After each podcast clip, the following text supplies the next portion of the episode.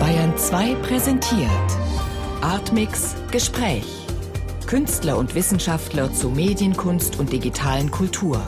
Immer freitags ab 20.30 Uhr im Hörspiel Artmix. Bayern 2. Hörbar mehr vom Leben.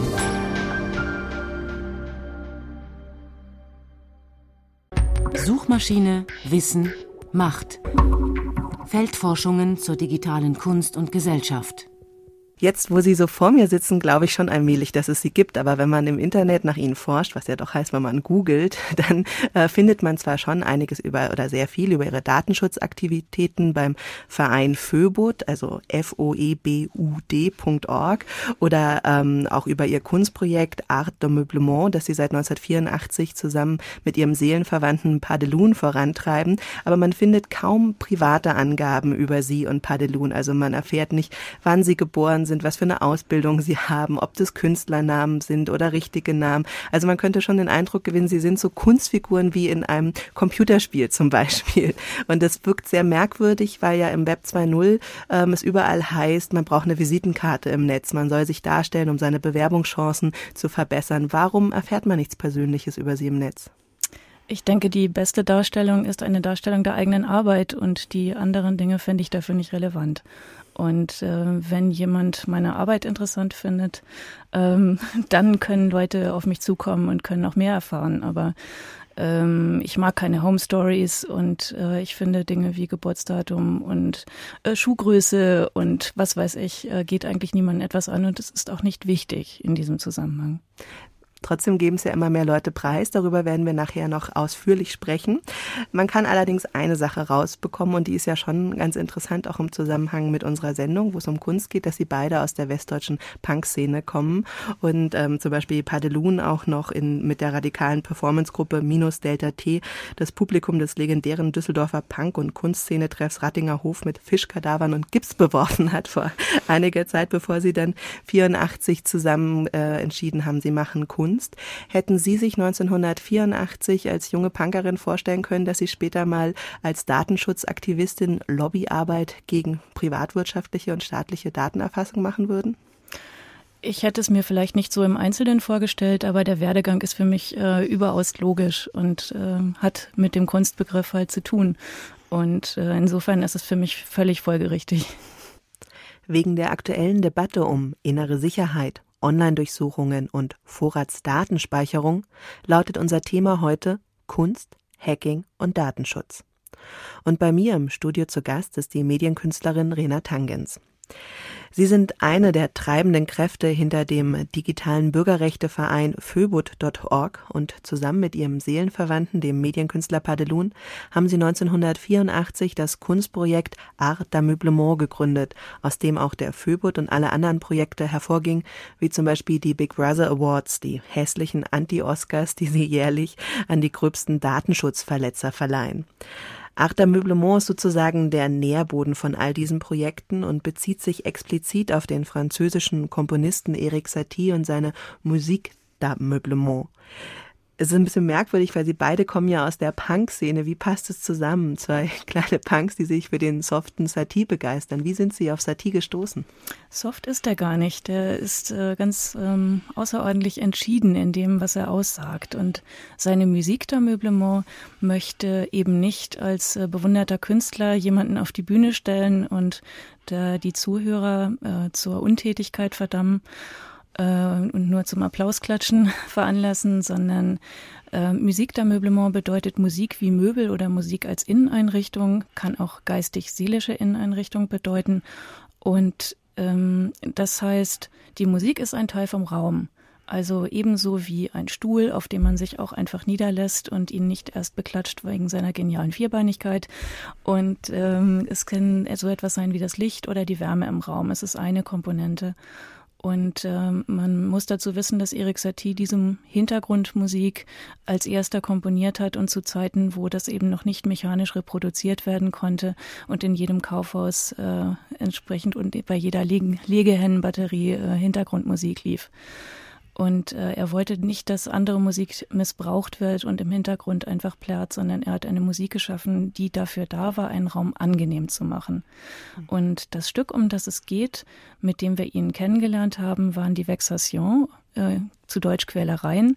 Und dazu hat er geschrieben, wer dieses Stück 840 Mal wiederholen will, sollte sich in größter Ruhe und Gelassenheit darauf vorbereiten. Und also man muss nicht, aber er hat es vorgeschlagen und äh, hat es klugerweise zu seinen Lebzeiten nie aufhören lassen. Aber 1969 hat es John Cage mit 19 Pianisten getan und Padlun und ich haben es mit zwei Pianisten anno 1984 gemacht und waren davon so begeistert, äh, so angetan, ähm, dass wir gesagt haben, so wie Erik Satie seine Musik gemeint hat, so wollen wir Kunst machen, Rahmenbau. Mhm. Also Sie haben ja dann ähm, schon in den äh, acht, also Sie haben dann den Föbut gegründet und ähm, haben sich dann Mitte Ende der 80er sehr stark mit Mailboxen, also einem Vorläufer des heutigen Internet beschäftigt und sind sehr schnell auf Computer gekommen, auf Medienkunst von dieser Satie-Aufführung, dieser Satie-Performance. Ähm, was hat es denn miteinander zu tun? Also gibt es da noch immer einen konkreten Zusammenhang Satie und zum Beispiel äh, Mailboxen-Organisation? Aber klar, denn äh, wir haben haben ja nicht äh, in den Mailboxen äh, perfekte, tolle Inhalte angeboten, sondern wir haben auch dort Rahmenbau gemacht. Wir haben die Software mitgestaltet. Wir haben versucht, sie so zu machen, dass Menschen sich äh, angesprochen fühlen, sich willkommen fühlen, etwas dazu beizutragen. Und Mailboxen haben ja zum ersten Mal dann auch äh, für alle Menschen, die beteiligt waren, angeboten, dass sie selber Inhalte einstellen können, dass sie dort diskutieren können, mit Menschen sich austauschen, die sie noch gar nicht kannten vorher.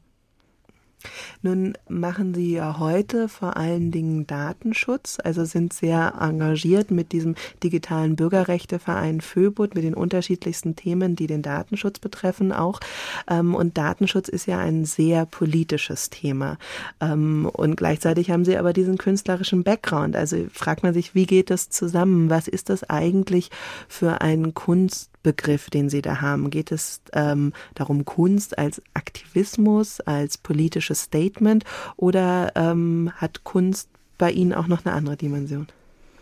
Ich sehe auch hier die Kunst als Rahmenbau an. Und äh, wenn wir eine lebenswerte Gesellschaft auch in Zukunft haben wollen, dann ähm, müssen wir uns heute um die Bedingungen kümmern. Und eine Gesellschaft, in der alle überwacht sind, äh, mit allen Daten erfasst, wird es keine Überraschungen mehr geben und keine Wahlfreiheit. Ich kann mich nicht ändern, meine Persönlichkeit. Und äh, ähm, ich bin einfach festgelegt auf die Prognose, die andere Leute aufgrund meiner Daten dann äh, mir geben. Und das ist etwas, was wir nicht wollen. Und deshalb engagieren wir uns auch für Datenschutz. Aber es ist, äh, es dient einem größeren Zweck, nämlich einem, ähm, einem, einer lebenswerten Zukunft. Eines der Projekte, bei dem Art d'Ameublement bzw. das Künstlerduo Padelun und Rena Tangens zurzeit besonders aktiv sind, ist der Arbeitskreis Vorratsdatenspeicherung. Diese Gruppe fand vor eineinhalb Jahren auf dem Hacker-Treffen des Chaos Computer Club zusammen und hat zum Ziel, die Umsetzung der europäischen Richtlinie der Vorratsdatenspeicherung in deutsches Recht zu verhindern. Rena Tangens, sind wir auf dem Weg in eine Überwachungsgesellschaft? Mir gefällt das Wort Kontrollgesellschaft deutlich besser, äh, weil es geht nicht um den großen Bruder, also um eine Person, wo alles zusammenläuft, sondern zunächst wird an vielen verschiedenen Stellen irgendwo irgendwelche Daten gesammelt. Und äh, wir können aber niemals sicher sein, in welche Hände die geraten, mit welchen anderen Daten sie kombiniert werden und wer irgendwann mal darauf Zugriff erhält. Und ähm, diese Entwicklung ähm, ist außerordentlich gefährlich, weil Daten, die man einmal abgegeben hat, kann man nicht mehr zurückholen. Und äh, was dann damit passieren wird, ähm, das äh, hängt dann von der Gnade derjenigen ab, die Zugriff auf die Datenbanken haben. Ja, aber normalerweise könnte man ja auch denken, warum ist das so schlimm, wenn es im Netz transparent ist, was ich da mache? Also es gibt ja immer diesen Satz, man hat nichts zu verbergen, aber es ist doch, wenn ich über einen Platz gehe, sieht doch auch jeder, dass ich da, kann da jeder sehen, dass ich rüberlaufe, wenn ich zu einem Konzert gehe, dass ich die Band mag. Ähm, also warum ist es ein Problem, wenn ich im Netz zu meiner Persönlichkeit stehe? Ich denke, die meisten Menschen haben nichts dagegen, gesehen zu werden, wenn sie sich in der Öffentlichkeit bewegen und eben nicht nur im stillen Kämmerchen sitzen bleiben. Aber beobachtet zu werden ist etwas anderes. Wenn äh, planvoll ähm, man ausgeforscht wird, etwas gesammelt wird und ähm, man nicht sicher sein, zu welchem Zweck. Und wenn diejenigen, die einen beobachten, sich selbst auch dabei nicht outen, sondern wir können nie sicher sein, was gerade passiert. So wie mit der Online-Durchsuchung, wo jetzt rausgekommen ist, dass sie längst durchgeführt wurde, längst gemacht wurde, obwohl es keine gesetzliche Grundlage gab, dann wird mal eben ein kleiner Rückzieher gemacht und wird gesagt, äh, ja, äh, das darf jetzt nicht mehr gemacht werden, jetzt muss erstmal die gesetzliche Grundlage geschaffen werden. Und ähm, wenn dieses neue Gesetz möglicherweise verstößt das gegen unser Grundgesetz, es ist verfassungswidrig. Wenn das so sein sollte, dann wird unser Innenminister Wolfgang Schäuble dafür sorgen, dass das Grundgesetz geändert wird. Das heißt, die Halbwertszeit von Zusicherungen, die Bürgerinnen und Bürger bekommen, äh, an dieser Stelle rühren wir eure Freiheitsrechte nicht an, die wird immer kürzer. Also auf was sollen wir uns noch verlassen? 2002 wurden die Mautdaten nur für die Erfassung der Lkw-Maut mit den äh, Kameras an den Autobahnen in ein Gesetz gegossen und äh, nun wird natürlich, wie wir schon zu der Zeit von den Big Brother Awards her äh, vorausgeahnt haben, wird natürlich gesagt, äh, das muss jetzt auch natürlich für die Fahndung verwendet werden. Das heißt, äh, wenn eine technische Struktur erstmal da sind, wenn Daten erstmal in einer Datenbank erfasst sind, dann gibt es Begehrlichkeiten, die auch zu nutzen. Aber es gibt ja auch so eine Art von Utopie. Es wird ja immer mit Sicherheit argumentiert, wenn alles transparent ist, ähm, dann gibt es keine Kinderpornografie mehr, ähm, dann werden eigentlich alle Probleme gelöst. Es ist nur wichtig, dass alle gleichen Zugriff auf die gespeicherten Daten haben. Und könnte das nicht auch eine Art von Utopie sein, dass wenn alle gleichen Zugriff drauf hätten? Nein, äh, zunächst mal gibt es einfach gar keine Sicherheit. Also Leben ist Risiko. Äh, wir können Sicherheit äh, überhaupt nicht gewährleisten und das ist auch in der Verfassung gar nicht vorgesehen, dass der Staat die garantieren müsste. Kann er auch gar nicht. Nicht mal in einer Diktatur wären wir wirklich sicher.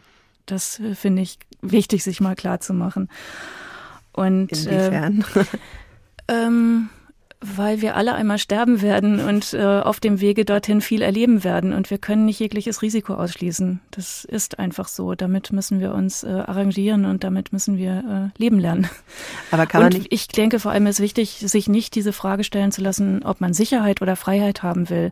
Äh, denn das ist kein Nullsummenspiel. Ähm, Sicherheit, ähm, die wir alle natürlich auch möchten die kann man auch auf anderem Wege erreichen. Zum Beispiel beruht unser Staat im Wesentlichen auf großer Zustimmung der Bürgerinnen und Bürger. Also, dass es einen gewissen Grundkonsens gibt, ähm, wie wir zusammenleben wollen. Und das ist die wichtigste Sicherheit, die wir in diesem Staat haben. Äh, es kann nicht alles dadurch gewährleistet sein, dass es überwacht und kontrolliert wird. Und es fängt ja mit ganz kleinen Sachen an. Ähm, eine, wenn äh, Jugendliche in der Straßenbahn die Füße auf den Sitz gegenüberlegen, dann braucht es dafür keine Videokamera, die das festhält und dann vielleicht einen Bußgeldbescheid schickt, sondern dafür braucht es äh, Mitreisende, die sagen, hey, äh, das ist nicht okay und das ist auch nicht cool. Und äh, diese Zivilcourage würde ich mir viel mehr wünschen, anstatt die, Ver die Verantwortung äh, abzuschieben an eine anonyme Struktur. Mhm. Und deswegen Zivilcourage trägt sehr viel zur Sicherheit dabei. Aber Zivilcourage reicht ja nicht, ähm, um zum Beispiel Terrorismus zu bekämpfen. Und das zentrale Argument ist ja, dass man damit äh, Terroristen auf die Spur kommen könnte und größere Katastrophen wie zum Beispiel 9-11 zu verhindern. Ich bin überzeugt, dass man Katastrophen in dieser Art äh, gar nicht verhindern kann in einer offenen Gesellschaft und äh, ich denke, dass das äh, so schlicht nicht funktioniert. Aber das heißt, Sie würden also sagen, wir müssen das Risiko des Terrorismus in Kauf nehmen. Das Risiko des Terrorismus ist sehr viel, also wird auch von der Bevölkerung als viel geringer eingeschätzt als andere Bedrohungen in ihrem Leben.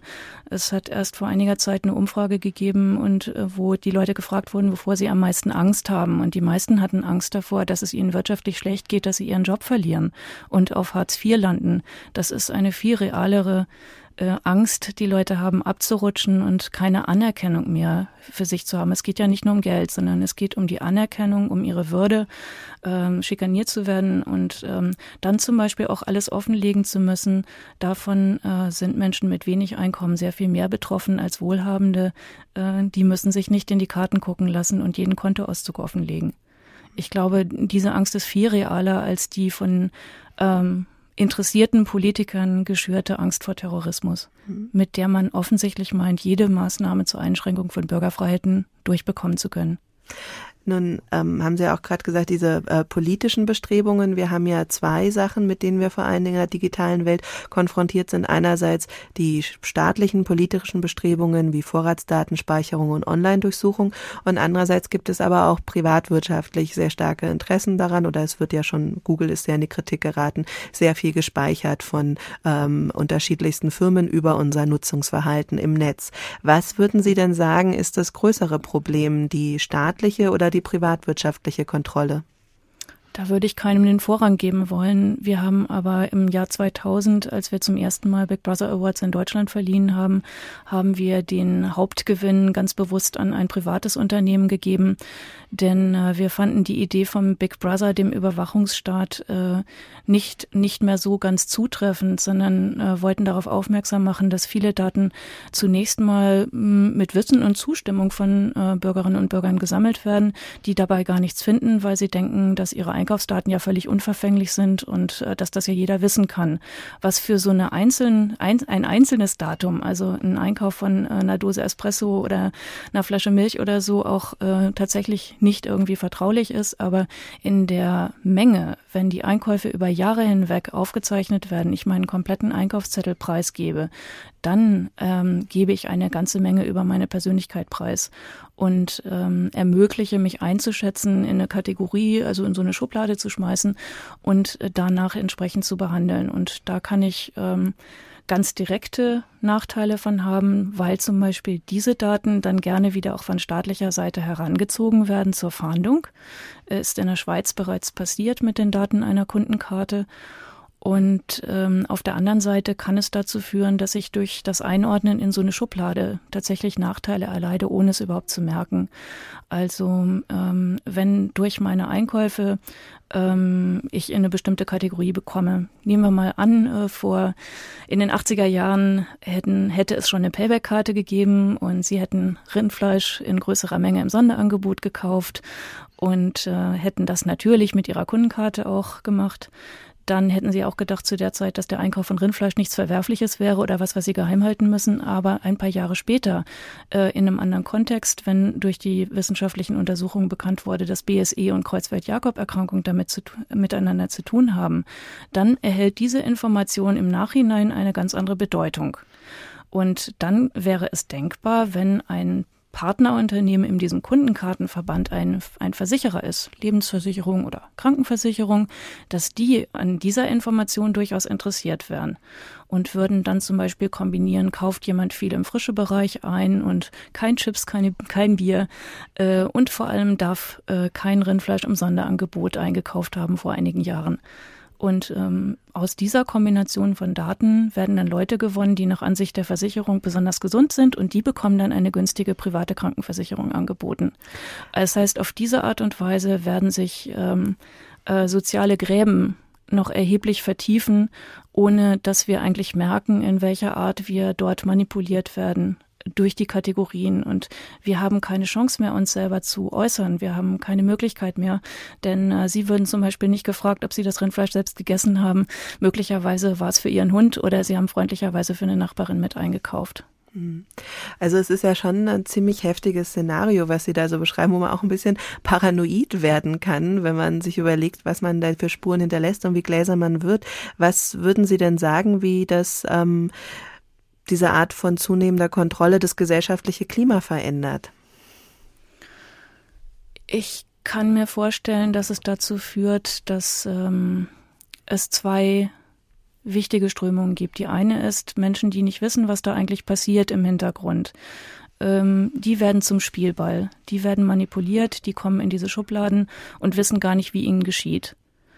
Ähm, auf der anderen Seite gibt es Menschen, die sich zunehmend bewusst werden, äh, was da im Hintergrund läuft. Und die werden anfangen, sehr vorsichtig mit ihren Daten zu sein Und ähm, sie werden möglicherweise dann auch vorsichtig sein mit den öffentlichen Äußerungen, die sie tun. Und das kann, wie schon im Volkszählungsurteil 1983 festgehalten wurde, äh, das kann dazu führen, dass Menschen ihre Bürgerrechte nicht mehr wahrnehmen. Also zum Beispiel Versammlungsfreiheit oder freie Meinungsäußerung äh, dann auch auszuüben. Und das ist dann kein Privatproblem mehr, wo man sagen kann, gut, wenn du äh, dies oder das nicht willst, dann lass es halt. Ähm, das ist keine private Einschränkung mehr, sondern das ist was, was wirklich unserer Demokratie schadet. Dadurch, dass die Meinungen und die Äußerungen und die Ideen äh, von diesen Menschen nicht mehr in den allgemeinen Pool reinkommen. Und an der Stelle ist die Demokratie insgesamt gefährdet, weil sie keine Innovation mehr erfährt, wenn Menschen sich nicht mehr trauen, ähm, sich auch öffentlich ähm, zu äußern. Also Sie würden sagen, es, es gibt einerseits diese äh, stumme, kontrollierte Masse und andererseits die, die immer mehr zu Duckwäusern werden, der andere Teil der Gesellschaft, oder die immer ähm, konformistischer und ruhiger werden. Und gerade dieser Teil ja eigentlich, also vielleicht auch die Intellektuellen oder die Gebildeten, die das überhaupt sozusagen durchblicken, was passiert, ähm, bringen ihr Wissen nicht mehr ein, denn die Frage, die sich für mich da anschließt, ist ja, dass uns die digitale Gesellschaft vor allen Dingen immer als Wissensgesellschaft oder auf dem Weg in die Wissensgesellschaft verkauft wird. Kann sich denn dann eine Wissensgesellschaft unter diesen Bedingungen überhaupt noch entwickeln? Entwickeln? Nein, eine Wissensgesellschaft braucht den freien Austausch, äh, was wir auch an anderen Stellen äh, wie freies Wissen, Urheberrecht, Patente und so weiter, äh, glaube ich, gut festmachen können. Das ist eine weitere Kampflinie, die es in Zukunft geben wird. Und ähm, aber die die Angst vor Kontrolle und vor dieser Kategorisierung, das äh, erzeugt nicht nur Duckmäuser, sondern einfach Leute, die sich entziehen. Also die vielleicht parallel äh, mit anderen sich austauschen, aber die nicht mehr bereit sind, äh, sich auch ähm, in die allgemeine Gesellschaft äh, dann auch kreativ mit einzubringen. Und das ist etwas, was uns wirklich verloren geht. Und ähm, das ist die Innovation, die dann fehlt. Mhm. Nun, aber wenn wir jetzt ganz auf die politische Ebene nochmal gucken, dann haben wir ja momentan das Problem, dass es eine europäische Richtlinie gibt. Also von oben muss die Vorratsdatenspeicherung durchgesetzt werden. Ähm, wir haben eine große Koalition. CDU und SPD ziehen in gewisser Weise am gleichen Strang mit extremen Sicherheitsbestrebungen und die Opposition ist machtlos. Was können wir denn dann eigentlich überhaupt noch tun? Das kann, da kann man sehr deutlich sehen äh, von äh, Seite der Politiker im Bundestag. Wir können uns auf keine Partei dort verlassen, sondern es ist wichtig, äh, so viele Menschen wie möglich zu überzeugen, dass das nicht richtig ist. Denn ähm, Vorratsdatenspeicherung wird zur Bekämpfung von Terrorismus nicht gebraucht. Wenn jemand konkret im Verdacht ist, dann kann man das sogenannte Quick Freeze Verfahren machen. Also man hält dann einmal, äh, wenn jemand verdächtig ist, dann kann man ab da ja die Daten mitspeichern, mit wem jemand Kontakt hat, mit wem jemand telefoniert funktioniert. Ähm, aber die Daten von 80 Millionen unbescholtenen Bürgerinnen und Bürgern äh, mitzuschreiben, das ist eben eine ganz andere Kategorie. Und ich glaube, das ist was, ähm, wenn Menschen erstmal verstanden haben, was diese Vorratsdatenspeicherung eigentlich bedeutet, dann sind fast alle dagegen. Das das wollen Menschen nicht. Insofern müssen wir aufklären und die Menschen, die es schon verstanden haben, die müssen sich engagieren, denn wir bekommen Bürgerrechte nicht geschenkt. Und auch Datenschutzbeauftragte äh, können uns da äh, nicht vertreten oder nicht retten, sondern wir müssen uns selbst dafür einsetzen. Und äh, deswegen finde ich es wichtig, darauf hinzuweisen, die äh, Vorratsdatenspeicherung, also die, äh, die Verfassungsbeschwerde gegen die Vorratsdatenspeicherung zu unterstützen. Schon 13.000 Bürgerinnen und Bürger haben dagegen unterschrieben und werden diese Verfassungsbeschwerde mitführen. Wo kann man sich da informieren? Ähm, auf www.vorratsdatenspeicherung.de findet man alle Informationen dazu. Und ich finde das enorm, wie viele Leute sich da schon engagieren. Es gibt Freiheitsredner, die bereit sind, in Schulen oder Universitäten oder wo auch immer hinzukommen und dort über das Thema zu sprechen. Also da kann man jemanden Da kann man Leute engagieren, mhm. aber auch äh, sie können sich dort melden und äh, können äh, dort dort eben auch ihre Bereitschaft äh, signalisieren zu sprechen. Und äh, das finde ich sehr wichtig, wie viel Kreativität und Engagement dort entsteht. Und last not least, ähm, Sie müssen auch Organisationen wie zum Beispiel den Philwood unterstützen, der sich für Bürgerrechte einsetzt. Denn eins ist klar, dass wir ähm, weder staatliche Mittel bekommen noch Firmensponsoring bei dem, was wir tun. Denn wir machen uns sozusagen äh, jedes Jahr unbeliebter mit jedem äh, Kandidaten für die Big Brother Awards. es äh, gibt ja auch inzwischen schon in der Blogosphäre so Schablonen mit Schäuble drauf und drunter steht, Stasi 2.0. Die kann man inzwischen schon im Internet als T-Shirts bestellen und damit auch den Arbeitskreis Vorratsdatenspeicherung unterstützen. Das ist ganz interessant, weil diese Blogosphäre ja bisher irgendwie immer so ein lustiges Ausprobieren war. Haben Sie den Eindruck, dass ähm, also diese vernetzte Gesamtheit aller Weblogs ähm, jetzt dadurch so einen Politisierungsschub auch erfährt durch äh, den Kampf gegen die Vorratsdatenspeicherung und Online-Durchsuchungen? Ähm, da waren immer schon politisch aktive und witzige Köpfe dabei. Interessant finde ich, dass gerade das Thema Vorratsdatenspeicherung jetzt so viel Kreativität und so viel unterschiedliche Aktionen äh, wachruft und das äh, finde ich sehr begeisternd. Insofern äh, finde ich, macht das auch Mut. Rena Tangens, Sie sind nicht nur Datenschützerin und Medienkünstlerin, sondern auch Hackerin bzw. Hexe. Sie haben 1988 die Untergruppe der Hexen für weibliche Computerhacker im Chaos Computer Club mitgegründet. Und auch wenn es sich merkwürdig anhört, aber man muss zugeben, dass Frauen, die an ihrem Computer herumprogrammieren und herumschrauben, immer noch etwas Exotisches sind. Was fasziniert Sie denn am Hacken? Huh, äh, zunächst mal war einfach für mich völlig klar, dass mich ähm, diese Technik fasziniert, weil man sich damit völlig neue Räume erschließen kann. Denn es ist ja nicht nur der Computer an sich, sondern ganz besonders interessant wurde der mit dem Moment, wo es ein Modem gab oder einen Akustikkoppler. 1985 ähm, war der Chaos Computer Club ähm, bei Padelun und mir in der Galerie Art Meublement in Bielefeld zu Gast, drei Tage und drei Nächte. Und äh, das erste, was sie gemacht haben, war unser Telefon auseinandernehmen und ein Selbstbaumodem, was in einer Kaffeetasse äh, installiert war, da dran zu hängen. Und dann waren wir bei der Washington Post im äh, Rechner und haben schon mal die Nachrichten vom nächsten Tag angeschaut. Und äh, damals äh, war das äh, so unvorstellbar, dass es noch nicht mal verboten war. Da gab es noch nicht mal Gesetze gegen. Äh, heutzutage erscheint uns das ganz normal, äh, bei Zeitungen im Online-Angebot zu blättern. Aber äh, das war anno 85 und ähm, das war einfach durch ähm, Ausprobieren von Technik ohne Respe falschen Respekt davor zu haben, ähm, nicht, aus, nicht die ausgetretenen äh, Straßen entlang, sondern äh, eigene Pfade finden, ohne Anleitung und einfach mal gucken, wie funktioniert das einfach eigentlich und was kann man damit noch so tun. Und äh, auf diese Art und Weise sind auch eigene Netze entstanden, die unabhängig waren von Universitäten oder Firmen, wie die Bürgernetze äh, ZNetz, CL und Samir in äh, Samir letzteres in Ex-Jugoslawien während des Krieges aufgebaut, um da die Kommunikation wiederherzustellen.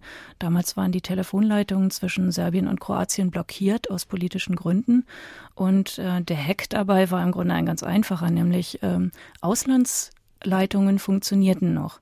Und äh, so haben wir dann eine Nachricht von Zagreb in Kroatien ähm, nach ähm, Belgrad in Serbien über den Umweg Bielefeld in Deutschland äh, dann durchaus transportieren können und haben auf diese Weise auch Sarajevo, die belagerte Stadt, äh, dann wieder ähm, mit dem Rest vernetzt, so dass ganz einfache Menschen herausfinden konnten, wo sind ihre Verwandten, ähm, leben ihre Nachbarn noch und so weiter. Also Hacking hat, muss man ja sagen, trotzdem immer noch so den kriminellen Beigeschmack irgendwie ganz oft. Aber ähm, hat es Ihrer Meinung nach überhaupt was mit Kriminalität zu tun? Weil Sie haben ja ganz andere Beispiele gerade gegeben. Also wofür steht Hacking denn dann eigentlich? Äh, Hacking steht für Freude an der Technik und am Ausprobieren und schauen, was man damit tun kann, aber nicht für den kriminellen Akt, sich einen Vorteil zu verschaffen. Das äh, muss man sehr fein unterscheiden. Firmen sagen oft, wenn irgendetwas äh, bei ihnen passiert ist im Rechner, das waren Hacker. Äh, das ist in der Regel falsch, sondern sie haben möglicherweise in ihrer eigenen Firma da ein Problem oder irgendetwas hat sonst nicht funktioniert. Aber ähm, ähm, Hacker als Definition würden keinen Schaden anrichten in einem System. Ähm, aber ähm, ein technisches System zu erkunden und mal gucken, was man damit tun kann, das ist halt schon äh, so eine Geschichte. Und das kann man eben nicht nur mit Computern, sondern das kann man auch mit anderen Dingen. Zum Beispiel gibt es auch so etwas wie Lockpicking. Lockpicking bedeutet äh, Schlösser öffnen, ohne den passenden Schlüssel dafür zu haben. Und das kann man zum Teil mit die sogenannten Sicherheitsschlösser, da sind wir wieder beim Thema Sicherheit, äh, kann man zum Teil mit super einfachem Werkzeug, also ähm, mit äh, kleinen drahtähnlichen äh, Teilen öffnen, wenn man das nötige Fingerspitzengefühl dafür entwickelt. Und das ist auch etwas, wo man äh, lernen kann, wie funktioniert das eigentlich und auf andere Art und Weise äh, nutzen. Also es ist eine subversive Tätigkeit eigentlich. Äh, es ist einfach eine geistig äh, eigenständige Arbeit und äh, dadurch findet man eben viele neue Dinge heraus. Ich würde nämlich auch fragen, wenn Sie ja auch Medienkünstlerin und Hexe sind, was haben denn Kunst und Hacking Ihrer Meinung nach miteinander zu tun? Uh. Noch eine Verbindung. Also äh, für, für mich war es ähm, keine direkte Verbindung, sondern für mich war es einfach ähm, das Interesse natürlich, etwas herauszufinden und das Interesse, diese neue Welt zu erkunden, ähm, nachdem wir 1985 gesehen haben, ähm, was sich da auftut, dann war es für uns die, mh, mm, die Möglichkeit, diese neue Welt, die da entsteht, mitzugestalten.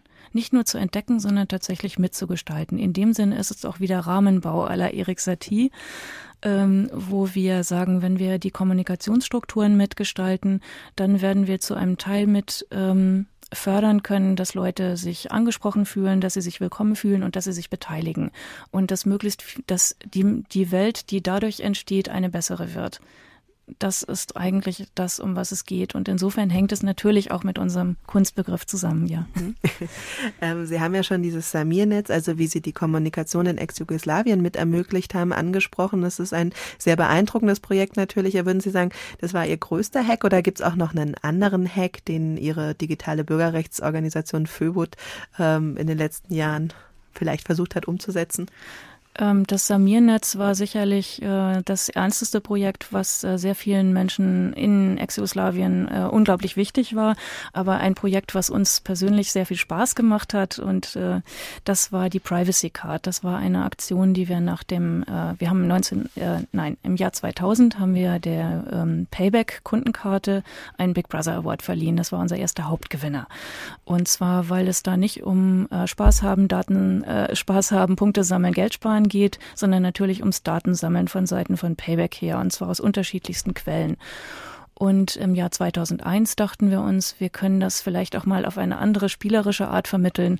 Und äh, statt zu sagen, Kundenkarten sind böse, nehmt die nicht, haben wir eine eigene Karte aufgelegt mit eigenem Design, aber einer Payback-Nummer und zwar 2000 Stück auf dieselbe Nummer. Und nach einem Hackertreffen gingen dann 2000 Menschen, wo wir die Karten verteilt haben, gingen 2000 Menschen auf dieselbe Kartennummer einkaufen und sammelten Punkte äh, für den Föbot. und haben damit gleichzeitig ihr, ihr persönliches Profil halt äh, geschützt. Also niemand konnte nachvollziehen, was sie gekauft haben. Das hat allen Leuten diebische Freude gemacht, an der Kasse jeweils sagen zu können, haben Sie eine Karte? Ja. Und die Privacy Card rüberzureichen. Sie haben äh, im Jahr 2000 die Big Brother Awards ähm, der für die Payback Card verliehen. Steht denn schon fest, wer in diesem Jahr den Big Brother Award bekommen wird? Zum einen steht es noch nicht fest, zum anderen würde ich es auch noch gar nicht Schäuble verraten. Hat gute Chancen, denke ich mal. Herr Schäuble hat sich selbst, glaube ich, schon äh, angemeldet. Ja, das kann man so sagen. Aber ähm, wir freuen uns über Nominierungen. Und zwar bis 15. Juli gibt es noch die Gelegenheit, auch äh, kleinere äh, Datenschutzsünder äh, uns ähm, äh, kundzutun. Wir freuen uns über Nominierungen. Auf der www Big Brother Awards Seite gibt es ein Nominierungsformular. Suchmaschine, Wissen, Macht. Feldforschungen zur digitalen Kunst und Gesellschaft. Fragebogen. Das Ziel unserer Sendereihe Suchmaschine Wissen macht ist es ja, Feldforschung in einem weitgehend unerschlossenen Bereich zu betreiben. Der digitalen Wissensgesellschaft, die gerade erst im Entstehen ist. Deswegen interessieren uns auch die ganz persönlichen Beziehungen unserer Gäste zu dieser neuen Welt, nach denen wir in jeder Sendung zum Abschluss noch ganz kurz fragen. Rena Tangens, können Sie sich ein Offline-Leben überhaupt noch vorstellen? Zeitweilig kann ich das sehr, sehr gut. ja. Okay. Was ist denn Ihre liebste Errungenschaft der digitalen Revolution? Der Austausch mit äh, Menschen, die ich vorher noch nicht gekannt habe und die Möglichkeit, ähm, tatsächlich Engagement zu bündeln, also dass Menschen gemeinsam etwas tun können, ohne dass sie sich vorher persönlich gesehen haben müssen. Das macht das Ganze sehr wirksam. Da schließt gleich die Frage dran an. Ähm, in der Debatte um Web 2.0 wird ja auch sehr stark der Begriff der kollektiven Intelligenz immer wieder thematisiert und auch kritisiert zum Teil. Glauben Sie, dass es sowas wie eine kollektive Intelligenz gibt, die durch das Netz möglich geworden ist?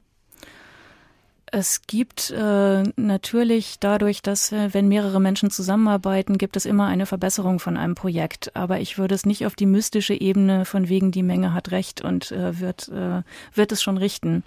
Da wäre ich vorsichtig.